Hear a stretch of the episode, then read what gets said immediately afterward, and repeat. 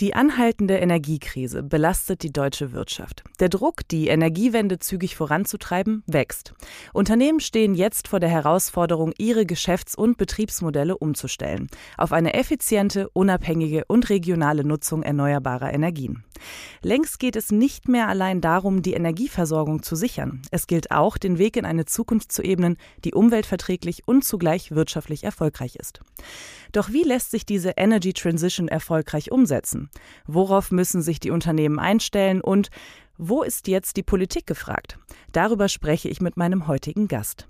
Ich freue mich auf Guido Wendt, Head of Energy and Utilities bei Capgemini in Wendt. Mein Name ist Diana Samsonova und damit herzlich willkommen zu einer neuen Folge von So klingt Wirtschaft. So klingt Wirtschaft. Zukunftsthemen für Unternehmen. Der Business Talk der Solutions bei Handelsblatt Media Group. Hallo Herr Wendt, schön, dass Sie da sind. Hallo, ich grüße Sie. Sehr gerne. Herr Wendt, statt von einer Energiewende sprechen Sie lieber von einer Energy Transition. Warum? Es mag auf den ersten Blick ein bisschen wie Wortklauberei äh, rüberkommen, denn am Ende ist ja Energy Transition nichts anderes als der englische Begriff für Energiewende. Allerdings, die Wende ist ja ein älteres deutsches Wort, was wir im Grunde genommen äh, über ein Jahrzehnt, eigentlich sogar noch länger, in Deutschland nutzen, und äh, es ist stark geprägt aus dem ökologischen Thema Sustainability und Klimaschutz. Das Wort Energy Transition ist etwas jünger. Wir Deutschen waren da etwas früher äh, gestartet. Jetzt insbesondere durch die schrecklichen Ereignisse des Ukraine-Kriegs und die dadurch ausgelöste Energiemarktkrise nochmal einen ganz besonderen Push bekommen. Also lange Rede, kurzer Sinn ähm, Energy Transition ist für mich der modernere, der neuere Begriff, der im Grunde genommen das Thema Klimaschutz und Autonomie von insbesondere russischem Gas äh, verkörpert. Und wo stehen wir damit aktuell in Deutschland? Was ist der Status quo? Also ich glaube, was das Thema Mindset angeht, ist die äh, deutsche Gesellschaft da ganz, ganz weit vorn. Und im internationalen Vergleich, äh, wenn ich mit Kollegen zusammentreffe, wird das auch immer sehr anerkennend äh, wahrgenommen. Auf der anderen Seite muss man sagen, dass sich gerade in jüngerer Zeit, und ich glaube, das ist, wie gesagt, durch den Ukraine-Konflikt auch nochmal sehr deutlich geworden, dass sich gerade in jüngerer Zeit vielleicht das Thema Idealismus und Realismus ein Stück weit entkoppelt haben. Also wir müssen natürlich bei allem Idealismus und bei allen Zielen, die wir uns stecken, immer auch schauen, was ist eigentlich möglich. Und äh, aus unserer Perspektive äh, sind die Ziele inzwischen so ambitioniert und die Realität hat uns äh, auf der anderen Seite eingeholt, ähm, sodass ich mir da wünschen würde, dass das einfach wieder besser und enger zusammenfinden sollte. Die aktuelle Krise erhöht sicherlich den Druck, aber naja, neu ist das Thema nicht, wie Sie gerade auch schon sagten. Ähm, wenn Sie mal konkret werden würden, welche Faktoren haben diese Energy Transition bislang ausgebremst? Gut, da gibt es eine ganze Reihe. Es ist immer das Einfachste, bei den anderen anzufangen. Das tue ich dann auch. Also wir haben natürlich einmal das Thema Gesetzgebung. Äh, das ist sicherlich ein Faktor. Insbesondere Genehmigungsverfahren sind hier beispielsweise zu nennen. Wir haben immer noch äh, bundeslandspezifische Genehmigungsverfahren, die viele große Projekte zumindest mal verlangsamen. Wir haben das Thema Regulatorik. Wie Sie wissen, gibt es in Deutschland eine Regulierung, insbesondere der Gasnetze. Das ist natürlich auch ein relevantes Thema, wenn wir über beispielsweise Wasserstoff sprechen. Wir haben aber auch andere Faktoren und das betrifft vielleicht deutlich uns selbst. Also nehmen Sie einfach mal das ganze äh, Thema Verhalten. Einstellungen. Wie gehen wir mit Energie um? Bis vor kurzem waren fast alle Menschen der Meinung, Strom kommt aus der Steckdose und ist einfach nur da. Die Fragestellung, wie wir eigentlich auf unsere Ressource Energie schauen, das ist etwas, was natürlich auch lange Zeit dem Thema eine, eine sehr untergeordnete Priorität nur zugewiesen hat. Das ist sicherlich etwas, was sich verändern muss und was sich natürlich jetzt auch in diesem Winter durch die Gaspreisthematik auch deutlich verändert hat. Und dann gibt es sicherlich noch andere Faktoren, Stichwort hier Digitalisierung. Auch da ist es ja so, Energie zu produzieren, Energie effizient zu nutzen, hat sehr viel auch damit zu tun, zum richtigen Zeitpunkt die richtigen Informationen zu haben und die richtigen Steuerungsimpulse zu setzen. Und das wiederum hat sehr viel zu tun mit digitalen Technologien. Auch da ist es so, dass Deutschland sicherlich nicht ganz vorne dabei ist. Natürlich sind wir ein sehr modernes Industrieland, aber so ganz vorne sind wir an der Stelle nicht.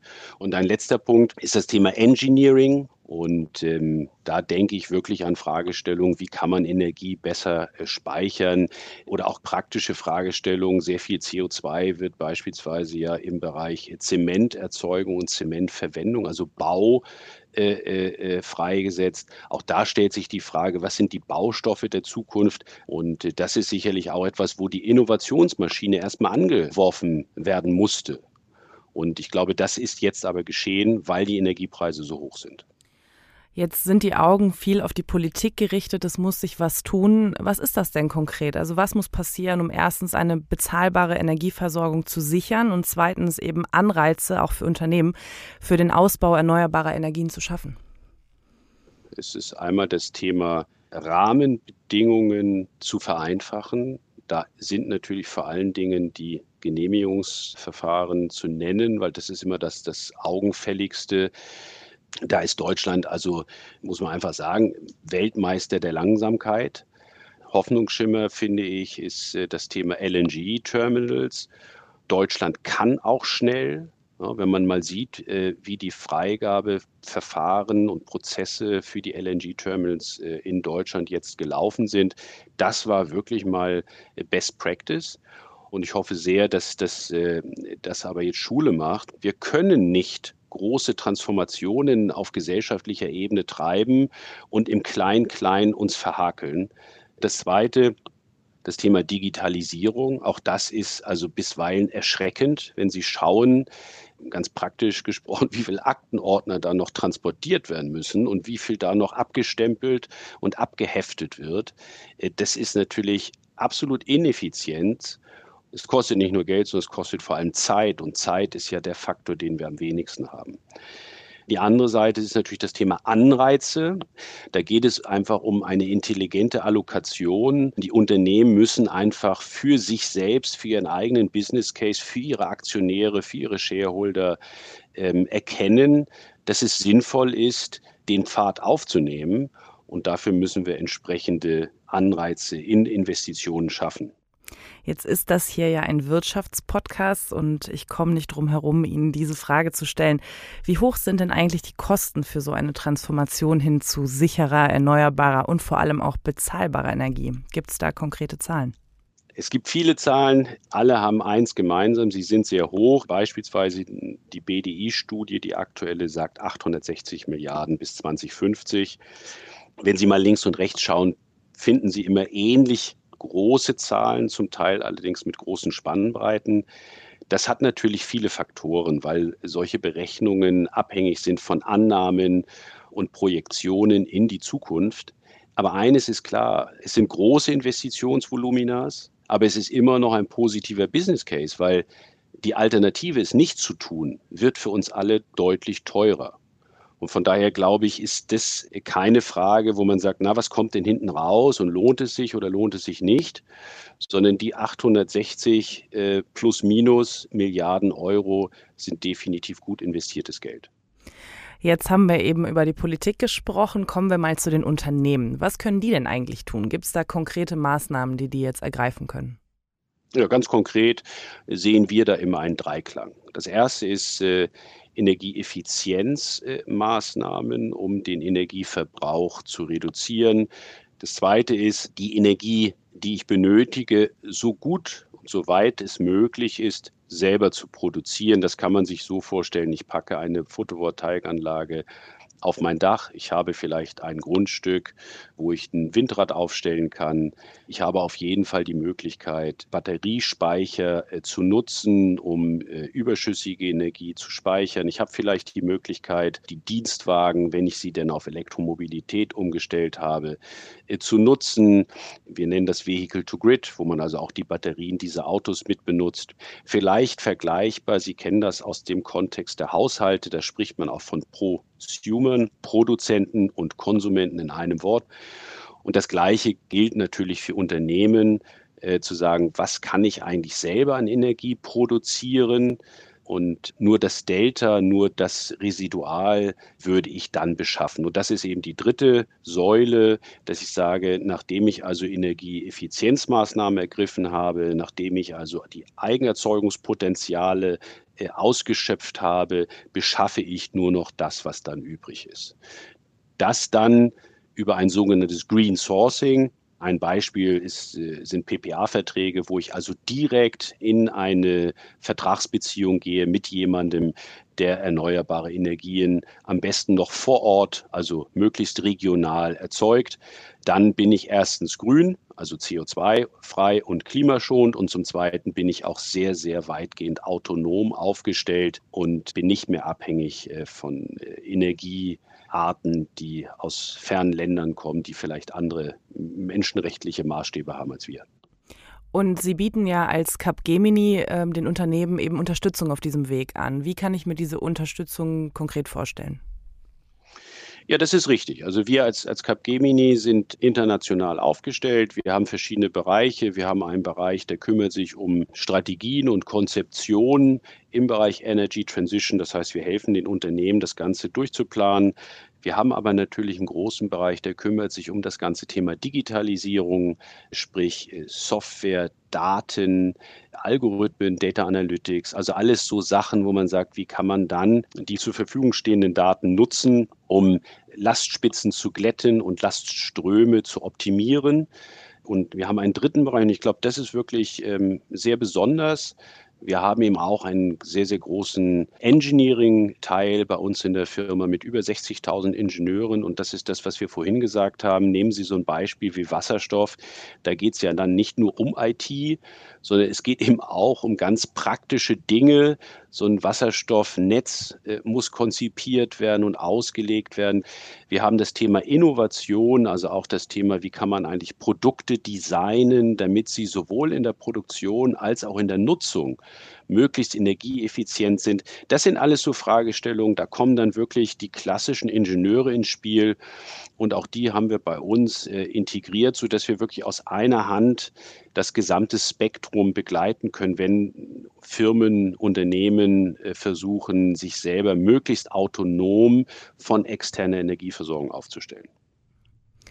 Kommen wir zu meiner letzten Frage, ein Ausblick in die Zukunft sozusagen. Ähm, genau, während sich früher Unternehmen eben einfach auf andere verlassen konnten, müssen sie jetzt selbst aktiv werden in Sachen Energiebeschaffung und auch Sicherung. Ist das Ihrer Meinung nach ein Zustand, der die Unternehmen von nun an dauerhaft begleiten wird oder ist das so eine Krisenmoduserscheinung?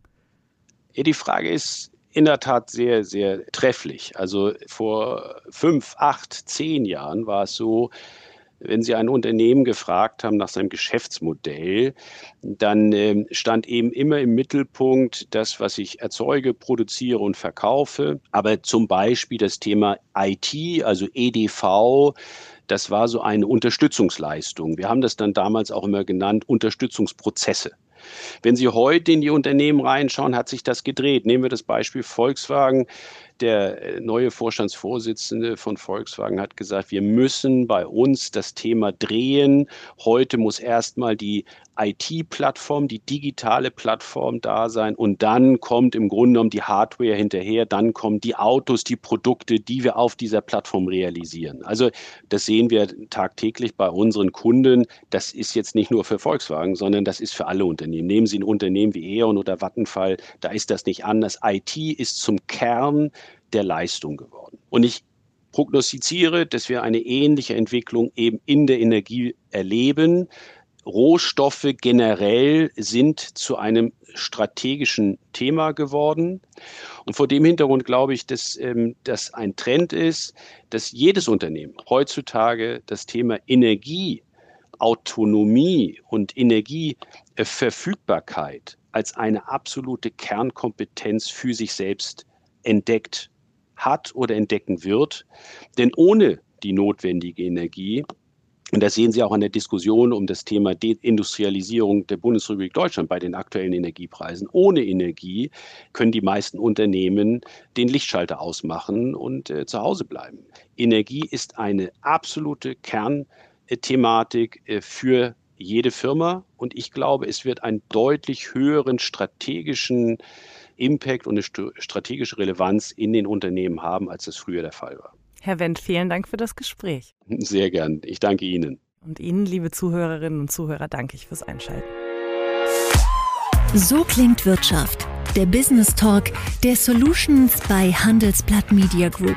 Jede Woche, überall, wo es Podcasts gibt.